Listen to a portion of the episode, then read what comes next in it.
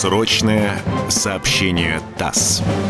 Радио «Комсомольская правда» и информационное агентство ТАСС представляют уникальные исторические документы. Самые важные сообщения военкоров ТАСС за апрель-май 1945 года. Вестник фронтовой информации, 5 мая 1945 года. Сражение за Берлин. Закончилось грандиозное сражение за столицу фашистской Германии. Много дней ни на минуту не прекращалась борьба, начавшаяся на Одерских плацдармах и закончившаяся на центральных улицах Берлина. Разгромленный вражеский гарнизон, оборонявший столицу Германии, капитулировал, сложил оружие и сдался в плен.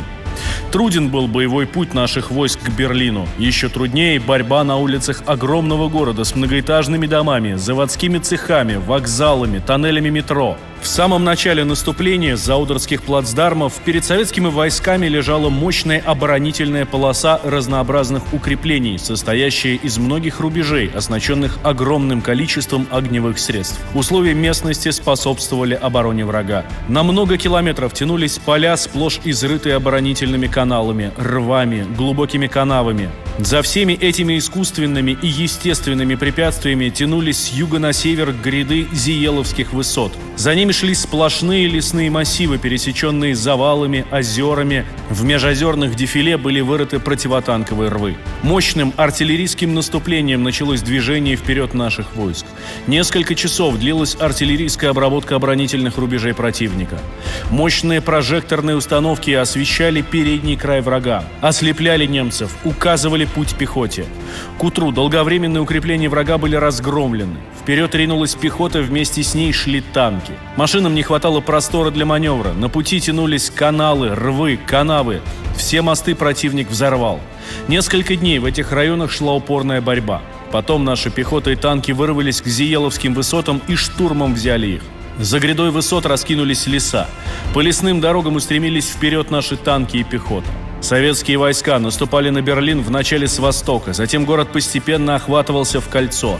Ударами с юга и севера танкисты вместе с кавалеристами совершили блестящий рейд по северным окраинам Берлина. Форсировали канал Гоген-Цоллерн и устремились на юг по западным окраинам города. Северо-западнее Потсдама войска Первого Белорусского и Первого Украинского фронтов соединились, завершив таким образом полное окружение Берлина. Началось наступление на город со всех сторон – Борьба шла на улицах, на вокзальных путях, в вокзалах, в цехах многоэтажных заводов, в домах и под землей.